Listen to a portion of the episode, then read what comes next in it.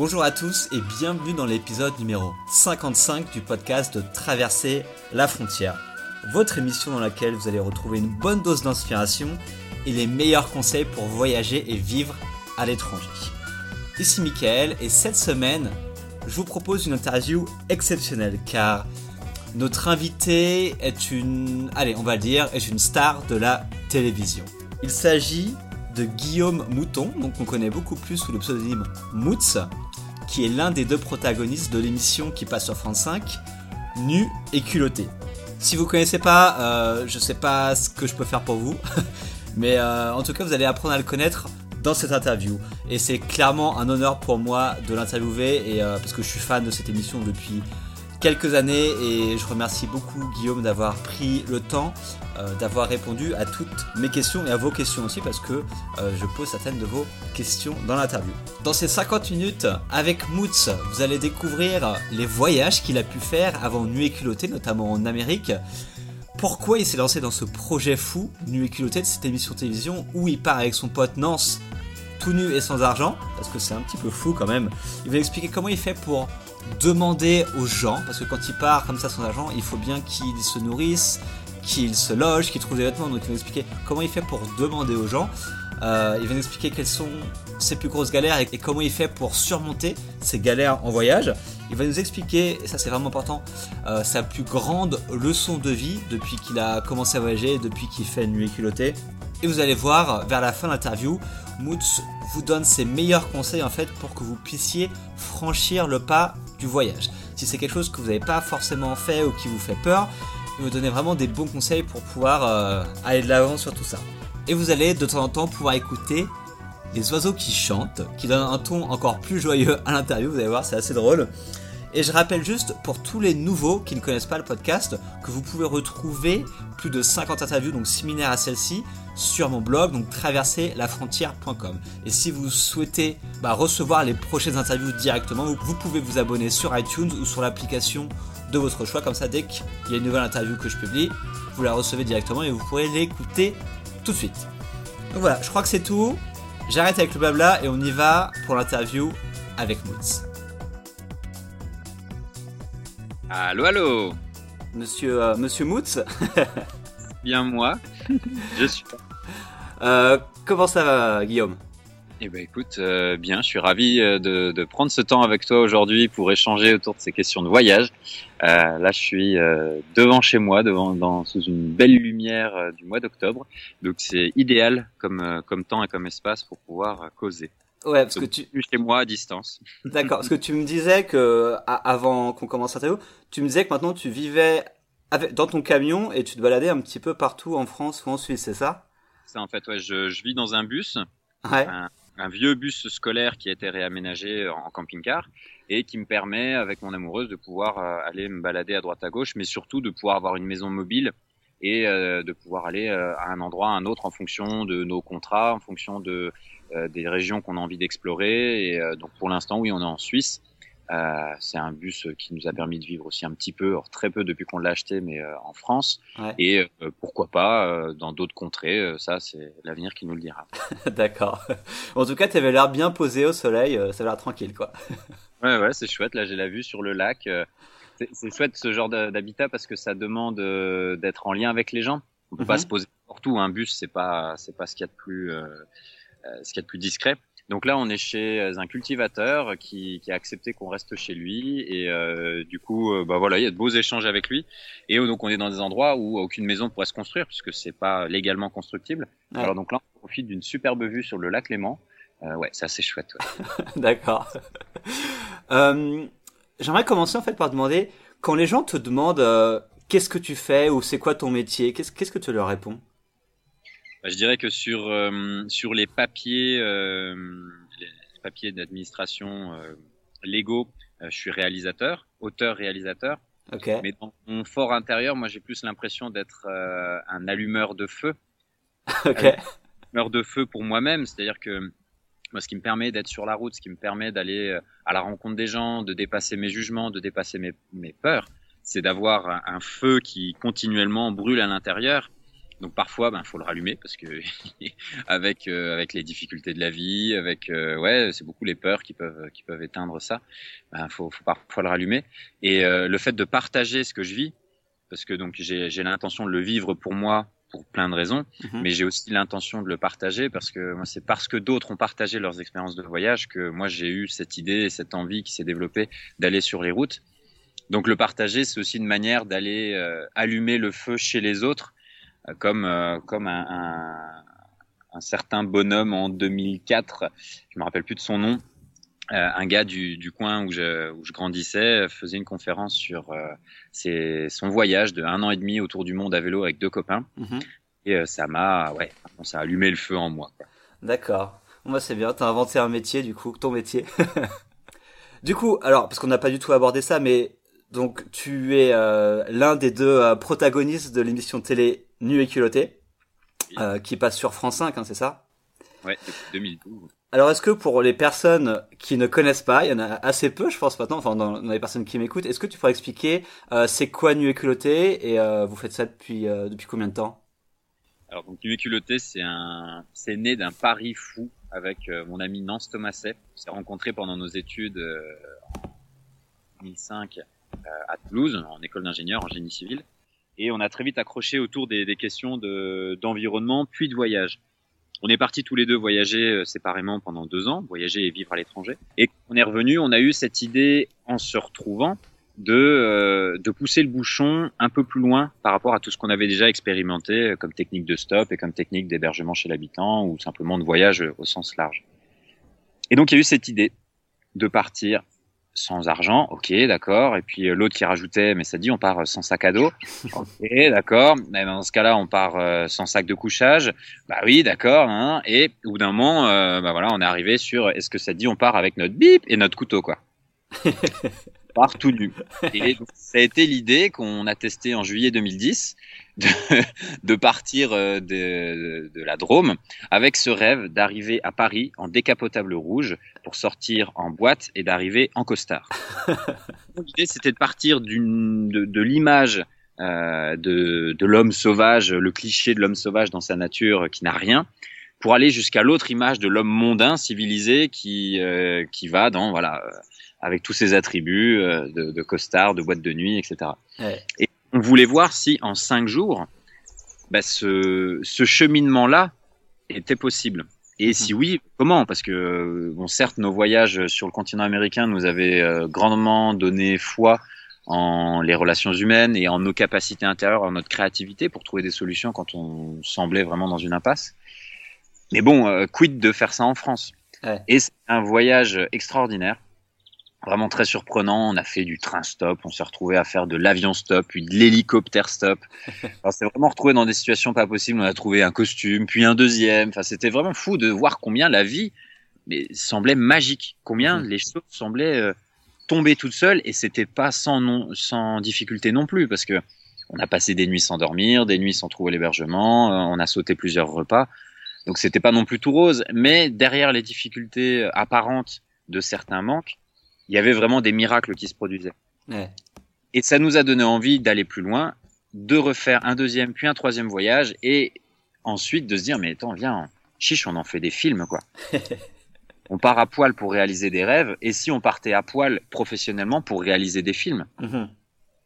Donc on a lancé l'idée à la société de production qui s'appelle Bonne Pioche. D'accord qui a contacté France 5 et euh, là la mayonnaise a pris, on s'est retrouvé avec les bonnes personnes au bon moment, on a eu euh, ouais le, le, coup de chance d'avoir la bonne idée qui a plu, qui a été enrichie par chacune des personnes euh, avec qui on a on a eu des échanges au sein de la production et, de la chaîne ouais. et ce qui a donné en 2012 lieu à cette série documentaire Nu et culotté. Mmh.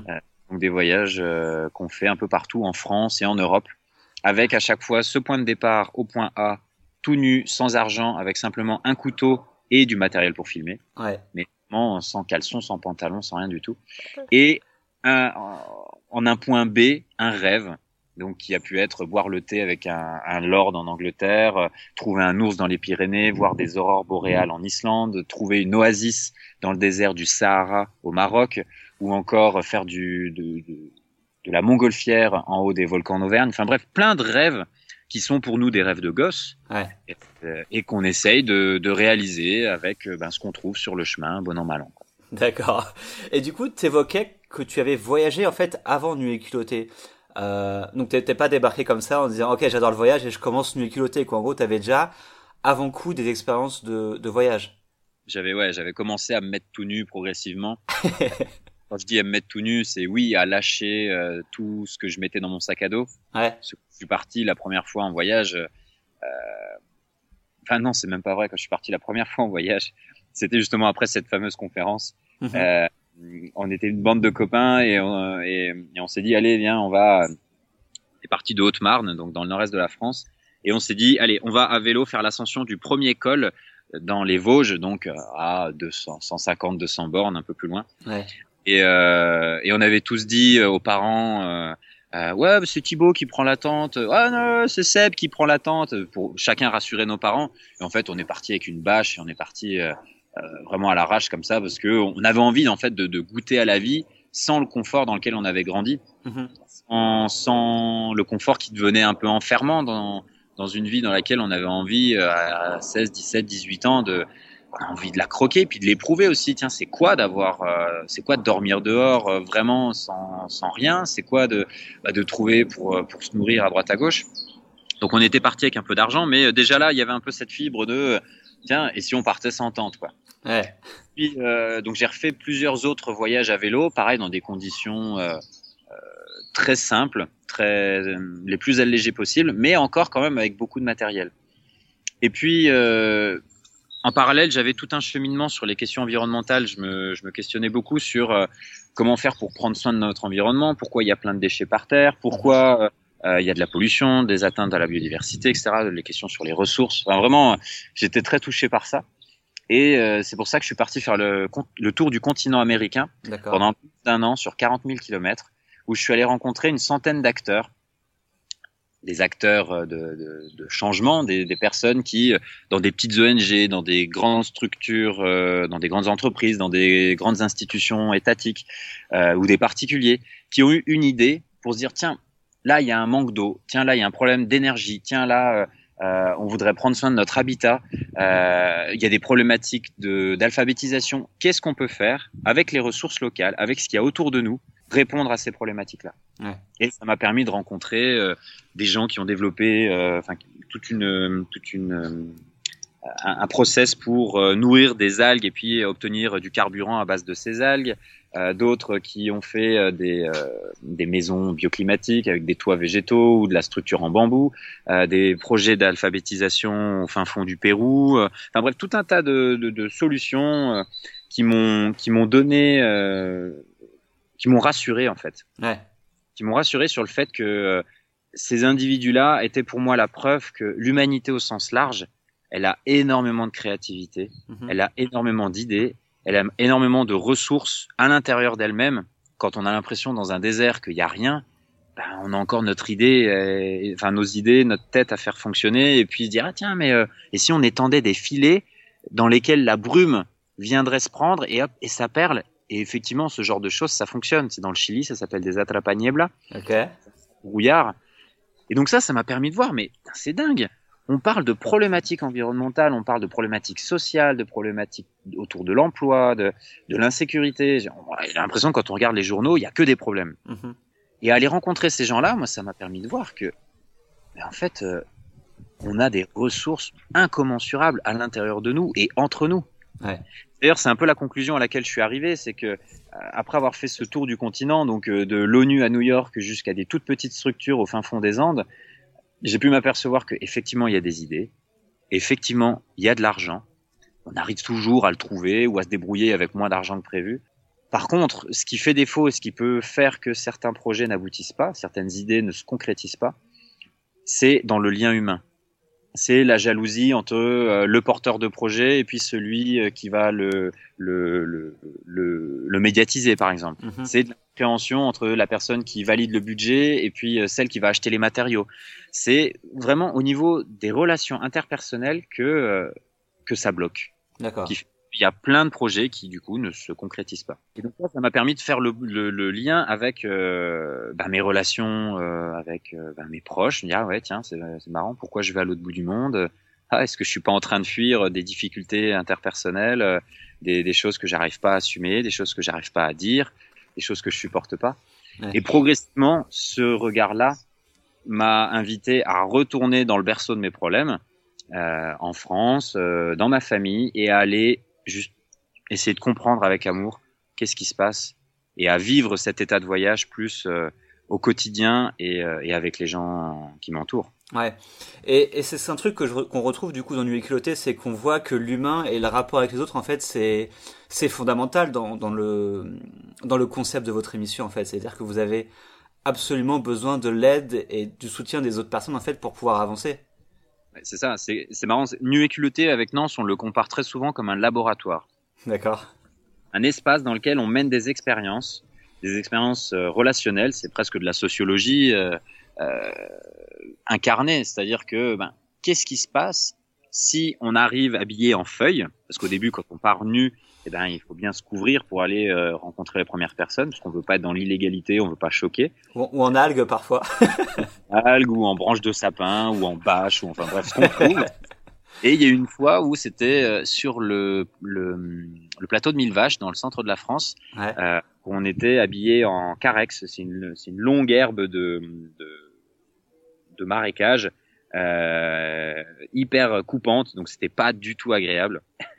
on avait passé la nuit dehors, on s'était fait un feu pour pour pas, euh, bah, pour juste simplement pas mourir de froid. Ouais. Et, euh, et, donc on était arrivé tout crado euh, dans le premier village et on s'est dit tiens, et si on demandait, si on, on dit juste bonjour, on est deux voyageurs et on aimerait beaucoup prendre une douche, qu'est-ce qui se passe quoi? Ouais. Qu'est-ce que les gens répondent? Ben, Il se trouve que cette fois-là, euh, la jeune fille qui nous a ouvert nous a dit bah ouais bien sûr venez c'est là tiens bah voilà la douche est là alors qu'on était habillés en en, cru, en Robinson Crusoe quoi. Ouais.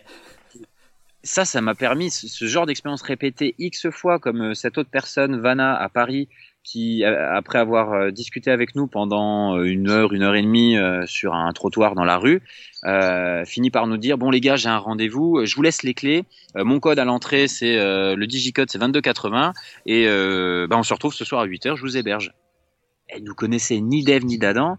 On, on avait simplement discuté une heure, une heure et demie avec elle sur dans la rue et elle nous donne les clés de son appart. Ouais.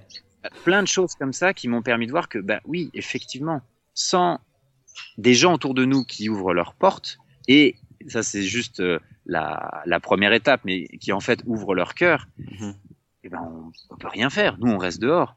Ouais. Et c'est parce que c'est un jeu de miroir. Nous on peut pas euh, franchir des portes et franchir les portes des cœurs des gens si nous-mêmes on n'est pas dans ce même état d'ouverture.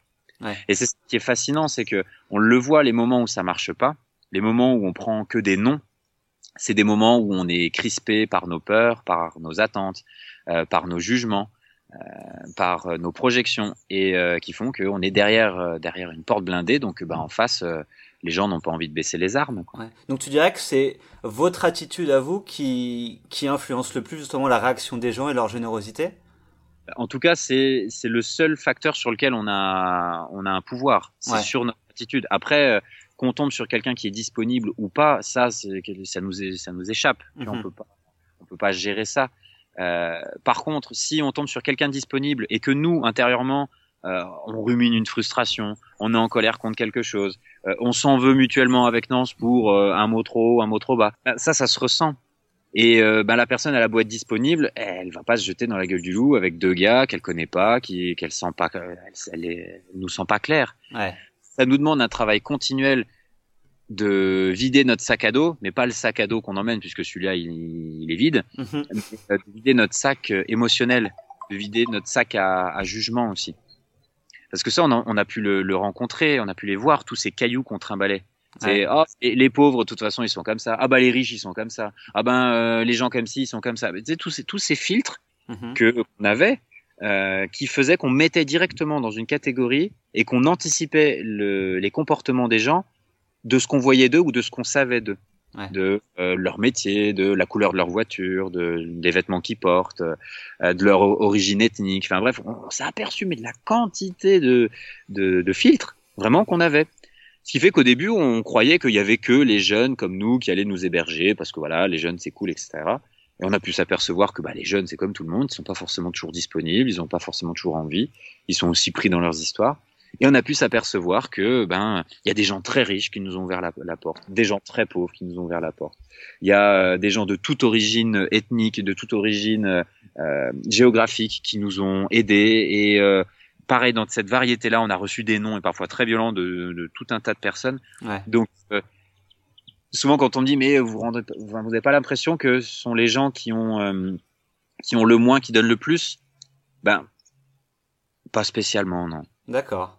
Par contre moi j'ai l'impression que si euh, j'ai un encombrement à l'intérieur, euh, si je suis pas disponible à rencontrer les gens, ben je rencontre que ce qu'on appelle des cons. Ouais. D'accord. Pas disponible, qui se protègent quoi.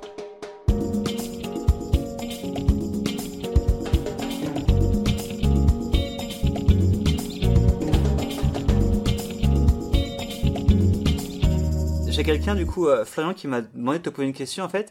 Il me demandait si c'était pas trop fatigant en fait de toujours dépendre des autres euh, bah, pour trouver des vêtements, pour se nourrir, pour se loger, etc.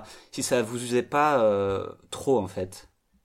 Alors effectivement, merci Florian pour cette question. Euh, effectivement, c'est très fatigant. Ouais. Mais je dirais pas que euh, je dirais pas que euh, ce qui est fatigant c'est de dépendre des autres parce que ça c'est déjà le cas. C'est juste qu'on s'en rend pas compte. Avec le, le grâce à l'argent, Mhm. on, on, on se rend plus compte combien on dépend de la personne qui a cousu euh, le pantalon que je porte, de celle qui a transporté les chaussures que, que j'ai à mes pieds, euh, de celle qui a fait euh, qui a fait produit, enfin qui a produit, qui a soigné euh, les, euh, les, les aliments que je mange. On est interdépendants les uns des autres. C'est juste que sans l'argent, effectivement, on est, euh, on voit cette dépendance de manière euh, criante. Et en même temps, ça permet de révéler à nos yeux ce que l'argent euh, véhicule, c'est-à-dire notre gratitude et, euh, et l'échange. Là où on n'a plus d'argent avec Nance en voyage, ou quand euh, l'un de nous voyage seul, parce qu'on fait aussi beaucoup de chacun de notre côté des voyages sans argent seul, Mhm. on voit très bien combien on peut rendre sans argent. Et c'est ça qui est intéressant dans ce laboratoire nu et culotté, c'est ah mais si on n'a pas d'argent, on peut rien faire. Ben non, c'est pas vrai. Mhm. On peut, on peut chanter une petite chanson, on peut faire un petit dessin, on peut juste regarder les gens dans les yeux et venir avec une présence sincère. On peut écouter. Ça, Ouais. c'est un cas inestimable. Et on s'aperçoit combien dans notre société, il y a une misère sociale, mais hallucinante. De, de combien de personnes, combien même ces gens-là sont en couple, entourés d'amis, euh, vraiment ont un tissu social autour d'eux. Néanmoins, on le voit comme nous, on arrive avec les oreilles grandes ouvertes parce que c'est ça qui nous plaît dans ces voyages, c'est de rencontrer les gens, c'est d'écouter leurs histoires. Ah ben, les gens, ils se livrent. Et Ouais. c'est très souvent qu'on nous dit, ah la vache, ça, je l'ai jamais dit, mais même à ma femme ou mes enfants le savent pas. Et c'est pas que les, qu'il qui, qu'il y avait une volonté de le cacher, c'est juste, euh, ben, ça se fait pas, quoi. On n'ose pas, on a peur d'être jugé ou euh, on se dit que, euh, que ça, c'est pas à sa place de dire tout ça.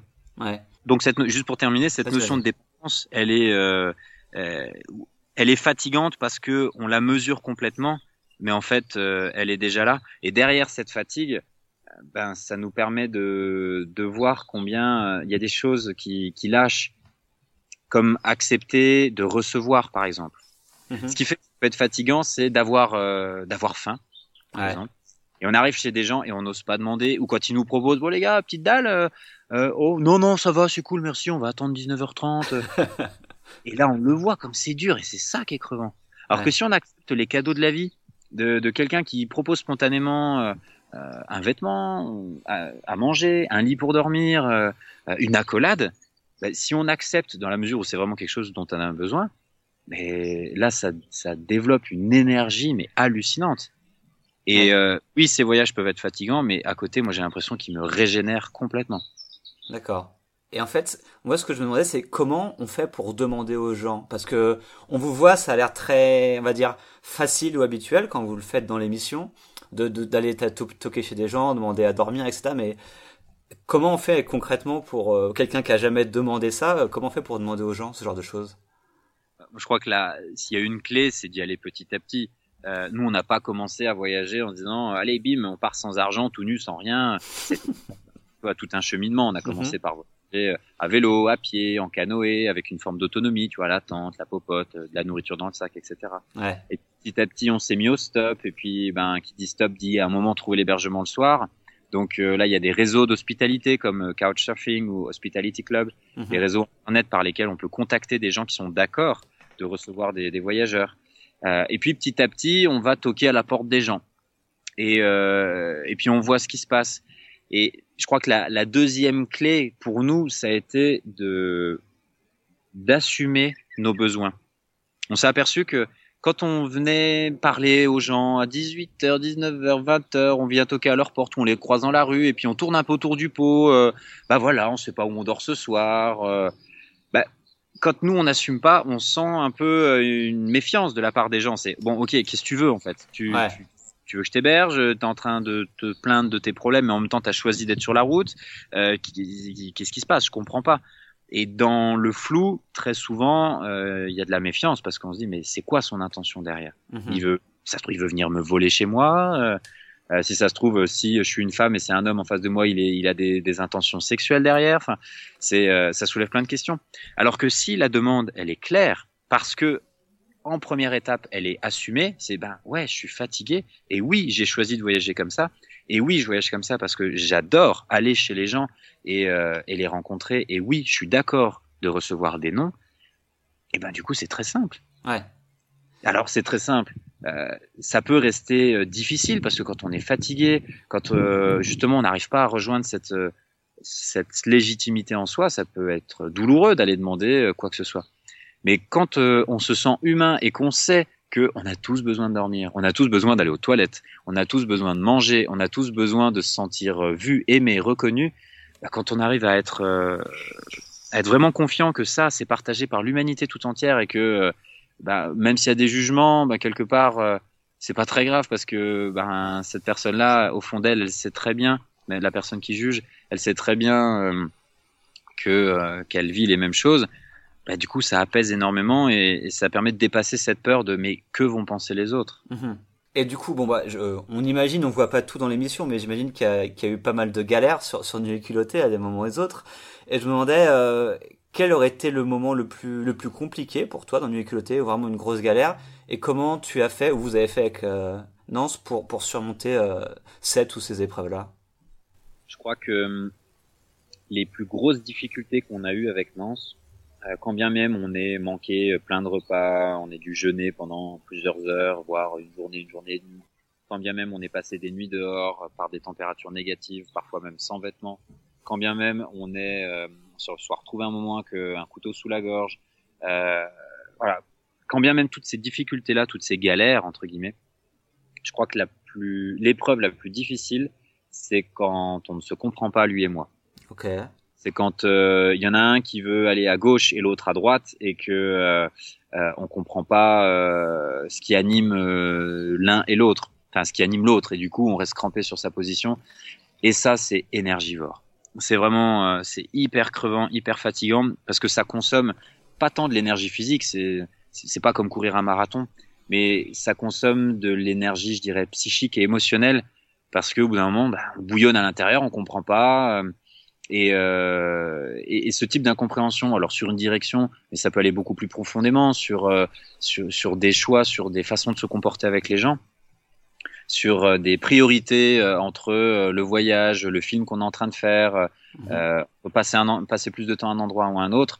Ça, ça c'est vraiment hyper usant parce que on s'aperçoit dans nos voyages avec Nance que dans ce laboratoire nu et culotté, il y a le laboratoire de notre relation. Ouais. Et, et, si euh, si les, les, deux collègues laborantins sont en train de se prendre la tête, euh, quelle que soit l'expérience, du coup, elle devient elle devient vraiment en second plan parce que bah, si on n'arrive pas à s'entendre sur ce qu'on veut vivre, bah, on n'avance pas quoi. Ouais. Et d'ailleurs ça c'est c'est quelque chose que j'ai pu vivre quand je suis parti faire le tour du continent américain pour aller rencontrer toutes ces toutes ces solutions. Donc c'était le voyage Eco America. J'en ai fait un livre qui s'appelle Eco America Voyage en quête de solutions durables aux éditions Géorama. Okay. Donc, dans ce livre, je raconte, euh, bah, je suis parti donc avec ma copine Béa et, euh, et chemin faisant, on n'avait pas une qualité de communication euh, suffisante. Pour ma part, je, je l'écoutais peu. J'étais j'étais convaincu de ce que je voulais vivre et de ce que je voulais faire et je l'embarquais dans mon histoire. Euh, de son côté, c'était pas facile de poser ses limites. Et ben ça a fait au bout d'un moment qu'on s'est séparés. Notre couple, euh, on a vécu cette rupture et elle est rentrée en France. Mhm. Et alors ça a été, il y a eu de belles choses qui sont passées derrière pour elle comme pour moi, mais euh, on a dû passer par par cette scission dans le binôme.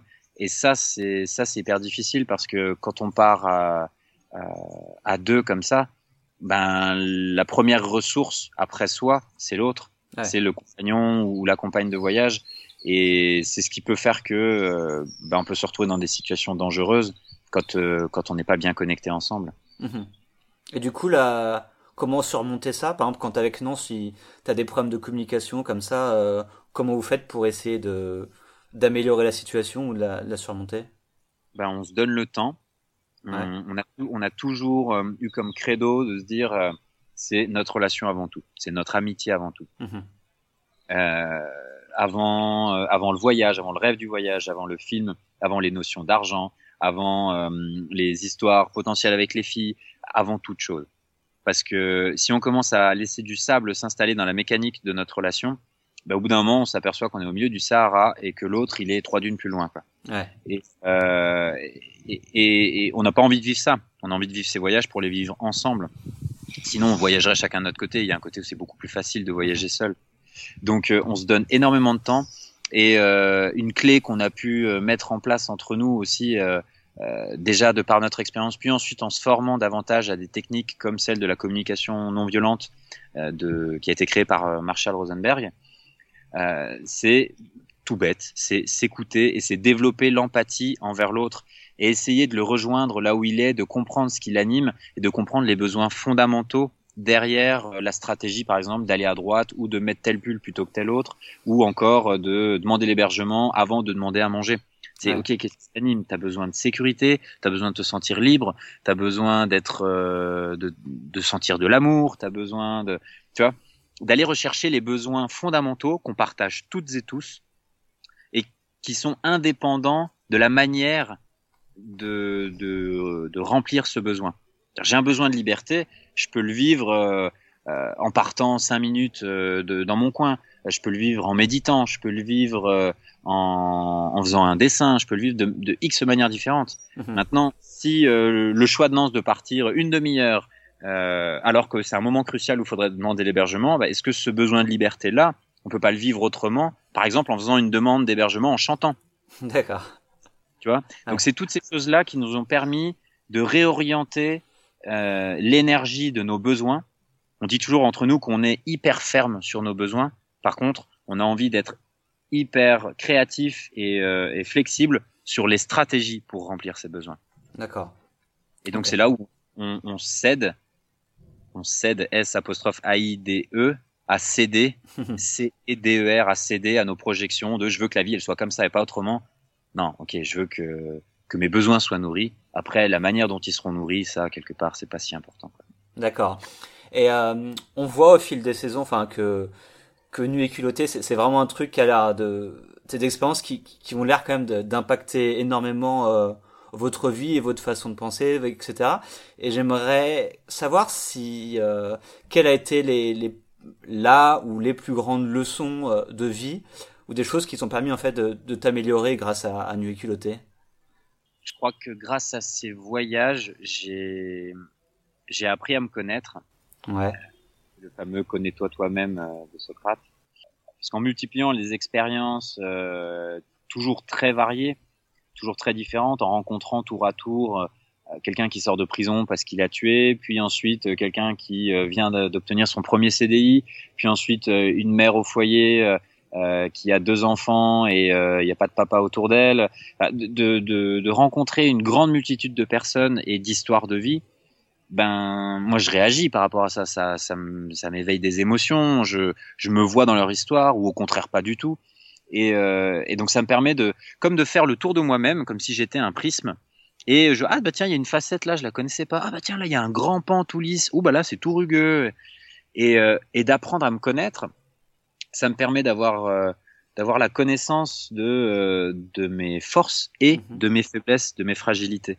Ouais. Et, euh, et, ayant, et, et, ayant cette connaissance là, ça me permet de pouvoir dire oui, dire non, assez clairement et avec bienveillance aux gens, euh, aux gens que je rencontre, qui me sollicitent, que ce soit mes proches, des inconnus.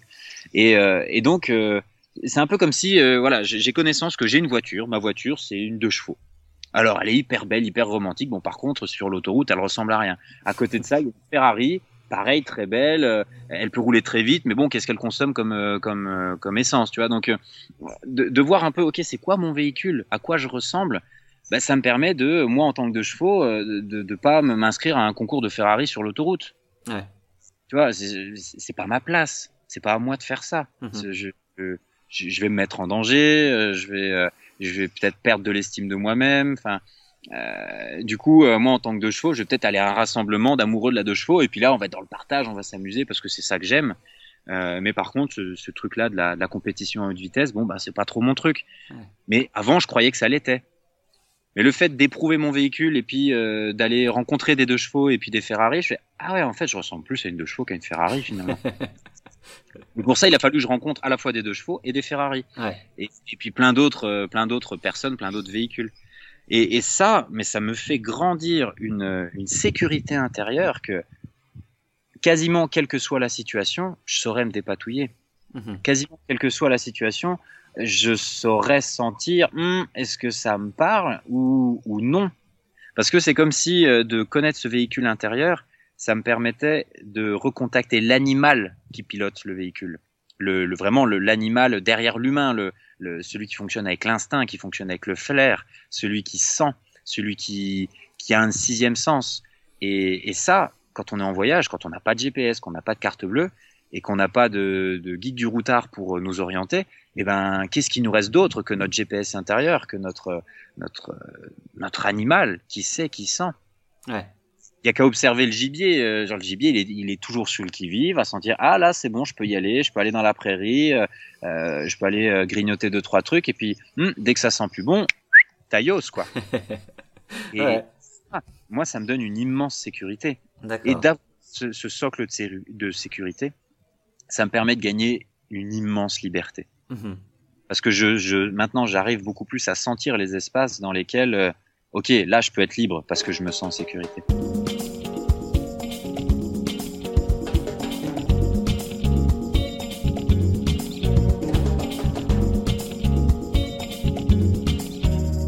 Un, point important, je pense, avec Nuit Culotté, c'est la notion de défi, en fait. Parce qu'à chaque épisode, vous avez un, défi à réaliser. Euh, d'aller dormir dans un manoir en Écosse, d'aller euh, faire griller des chamallows sur l'Etna en Sicile, ou des choses comme ça. Et je m'en demandais ce que tu pensais si pour euh, un voyageur lambda, c'était intéressant justement de d'avoir des défis pour pour des voyages qu'ils veulent faire, ou à l'inverse de juste voyager pour voyager? Alors, nous, on, on vit pas ça, même si ça peut avoir l'air de défi, ça, je, je bien. Mhm. Euh, nous, davantage ça comme euh, comme un objectif et surtout comme un rêve. D'accord. quelque chose, euh, quelque chose qui nous amuse, qu'on aimerait vivre. Et euh, parce que, ben, forcément, de, euh, toi, tu citais d'aller griller des chamallows sur la lave d'un volcan en Sicile. Mhm. Ça demande de faire une ascension, ça demande de trouver des chamallows alors qu'on n'a pas d'argent, ça demande de de- d'aller rencontrer nos peurs euh, de la terre qui gronde, du danger d'un volcan, etc. Et euh, nous, c'est ça qui nous anime, c'est on veut vivre une expérience qui nous qui nous attrait et euh, et puis ben voir ce que ce que ça donne. Et je sais pas comment les autres vivent leur voyage, ça là-dessus j'aurais pas de conseils à donner. Moi, je peux juste remarquer que c'est plus facile pour moi quand les choses ont un, un sens, Mhm. même si souvent le sens que je leur donne au début n'est plus du tout le même que celui que je ressens à la fin. Et bah ok, pourquoi pas, les choses se réorientent, même on peut passer par des phases de doute, à se dire mais pourquoi je fais ça? Tu vois, quand j'ai fait le tour du continent américain où j'allais, j'enchaînais toutes mes interviews, euh, je, je, je suis arrivé à un moment à me dire mais attends, euh, ma copine vient de partir, euh, j'ai envie de sauver la planète et je suis pas foutu de sauver mon couple. C'est quoi le sens de continuer des interviews sur des ONG qui font de l'humanitaire à droite à gauche quoi? Ouais. Je vais d'abord m'occuper de moi. Donc là, le sens a été réorienté vers, ok, j'ai envie de vivre pour moi, j'ai envie de vivre mes rêves, notamment parce que j'avais rencontré plusieurs personnes euh, qui m'avaient dit, euh, de retour de leur voyage, qui réalisaient combien prendre soin d'eux, en premier lieu, c'était ensuite être capable d'avoir plein de ressources pour prendre soin des autres. Et donc, euh, ben voilà, dans ce voyage-là, le sens s'est réorienté. Euh, dans mon dernier grand voyage, euh, donc que j'ai fait l'an dernier, il n'était pas si grand ni en distance ni en temps. C'était un voyage de cinq semaines à pied euh, sur 350 km, mais c'est un voyage que j'ai fait en Haute-Marne, donc dans le département où j'ai grandi. Et, euh, et ça a été un immense voyage pour moi parce que je suis retourné dans les petits villages où j'ai grandi, où j'ai appris à marcher, où j'ai appris à faire du vélo, où j'ai eu euh, ma amoureuse. Je suis retourné voir euh, mes oncles et tantes. Et, et ça, ça a été un voyage dans lequel je me suis lancé avec l'intention de de réapprendre à aimer toute chose. C'est-à-dire derrière euh, les difficultés que j'ai pu vivre en tant qu'enfant, derrière euh, les incompréhensions que j'ai pu vivre au sein de ma famille, j'ai envie d'aimer ça, j'ai envie d'accueillir ça tel que c'est pour pouvoir être en paix avec ça et ensuite euh, apporter ma pierre à, cet édifice. Et, et, là, dans ce voyage, le, le, le, sens n'a pas n'a pas changé. Ça a mhm. toujours été même du début à la fin d'être dans cette intention de, de poser un regard aimant sur les choses, là où j'avais de la colère, de la tristesse, de la frustration. Et euh, bon, ça n'a pas empêché d'avoir un certain lot de surprises et de et de ouais d'être vraiment euh, euh, très étonné par ce que je ressentais parce que quand je suis parti dans ce voyage, c'était hors de question que je revienne habiter en Haute-Marne. C'était genre oui, le monde est beau, mais enfin sauf la Haute-Marne quoi. euh, et, et, et, à la fin de ce voyage, j'ai senti que d'ici quelques années, ouais, je, je, je pense avoir très envie de revenir vivre en Haute-Marne parce que j'aime cet endroit, parce que j'aime les gens et j'étais avant, j'avais de la peine à voir leur beauté. Maintenant, j'arrive à voir. Du coup, tu vois, je crois qu'un sens pour moi, c'est important. Mhm. Maintenant, je sais qu'il y a des gens qui aiment voyager euh, euh, juste pour voyager, euh, mais peut-être que leur sens ou leur objectif, c'est d'être libre et de n'avoir aucun aucun planning. Je sais pas. Pour ça, moi, c'est il n'y a pas de conseil à donner si ce n'est juste ben, la réponse est en vous, quoi. D'accord. Et je voulais, du coup, on, va arriver vers la fin de l'interview, et je voulais savoir si tu avais euh, un conseil, pour le coup, euh, à donner à toutes les personnes qui sont tentées par le voyage, qui aimeraient voyager, euh, mais qui n'ont jamais franchi le pas ou qui ont des peurs, en fait, qui, ont du mal à franchir pour, euh, pour justement partir. Est-ce que tu aurais des, des, choses à leur dire ou des conseils?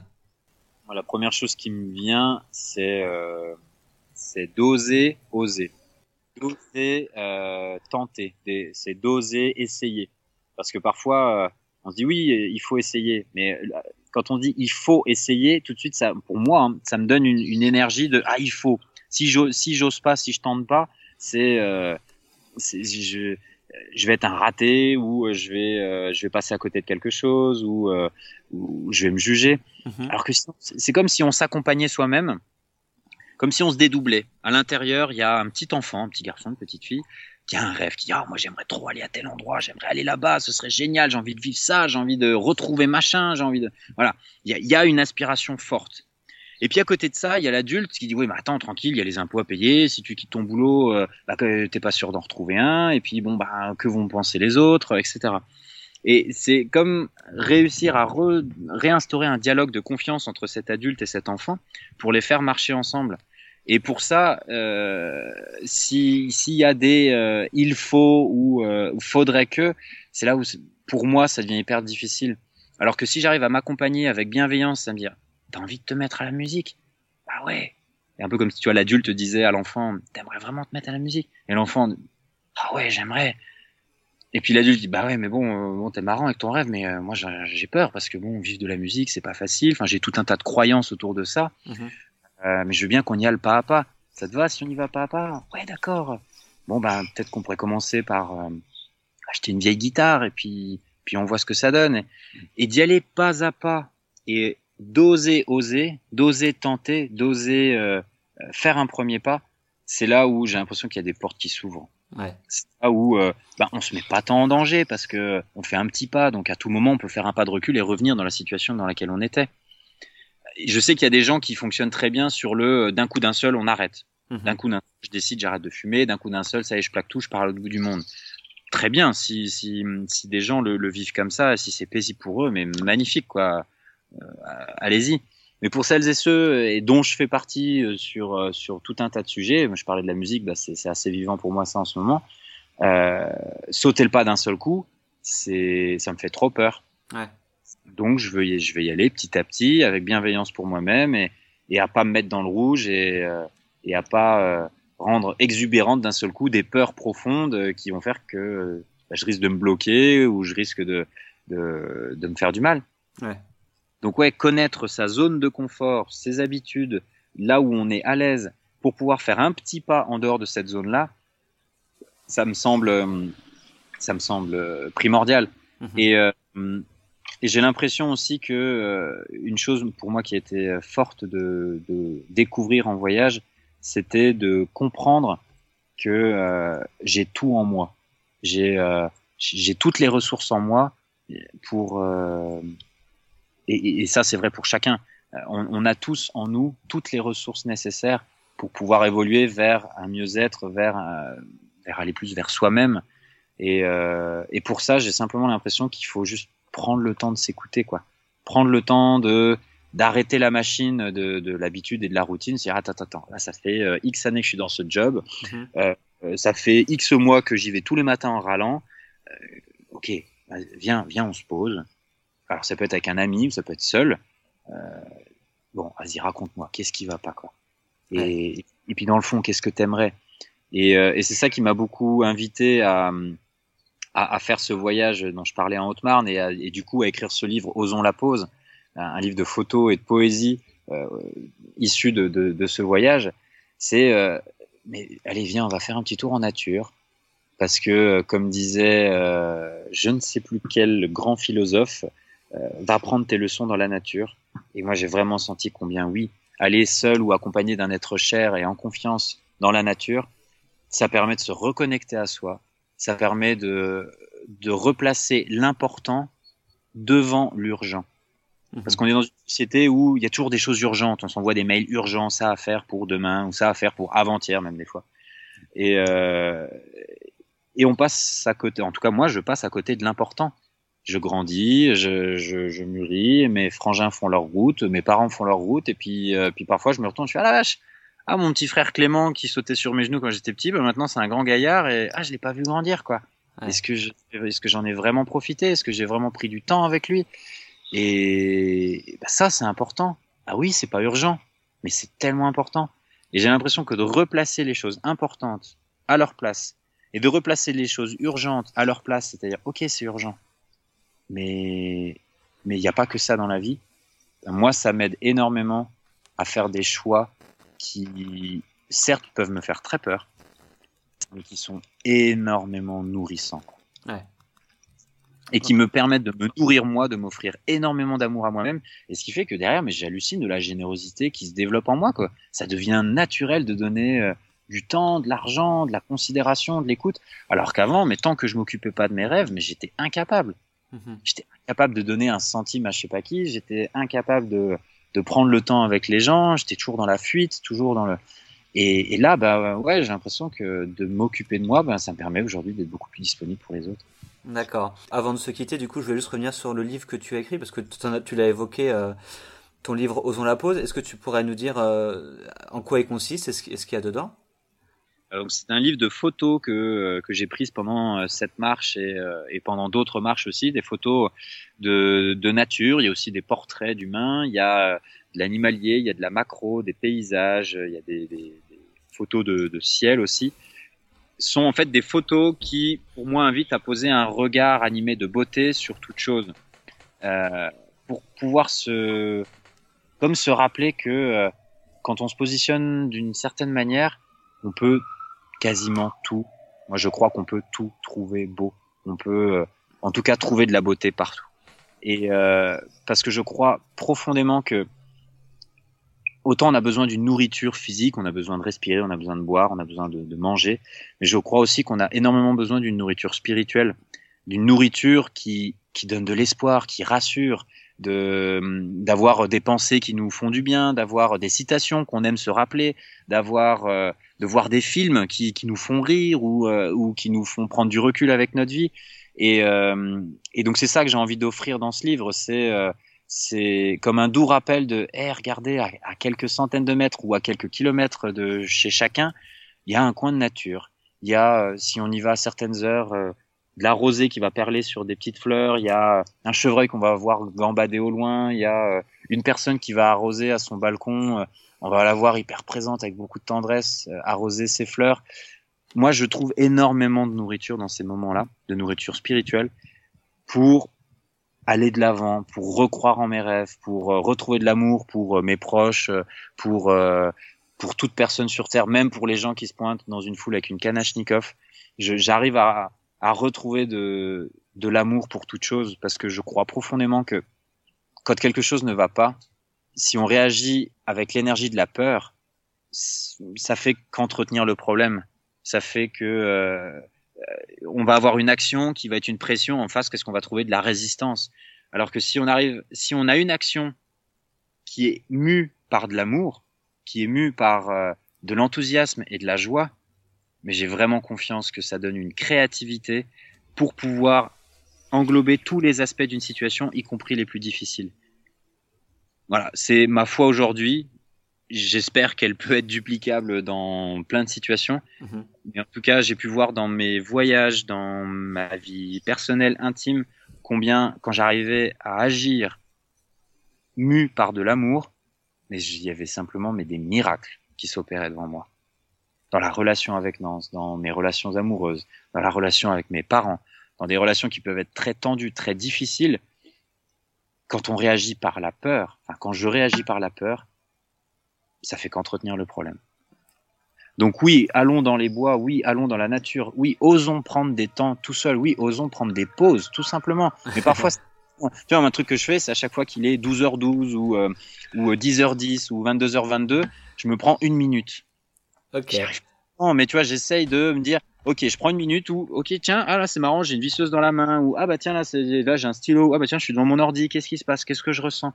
Et c'est fou, mais quasiment à chaque fois, dans ces moments-là, paf, j'ai une idée qui vient, qui débloque un truc sur lequel je bloque depuis deux jours, ou, euh, ou simplement il y a de la joie qui monte.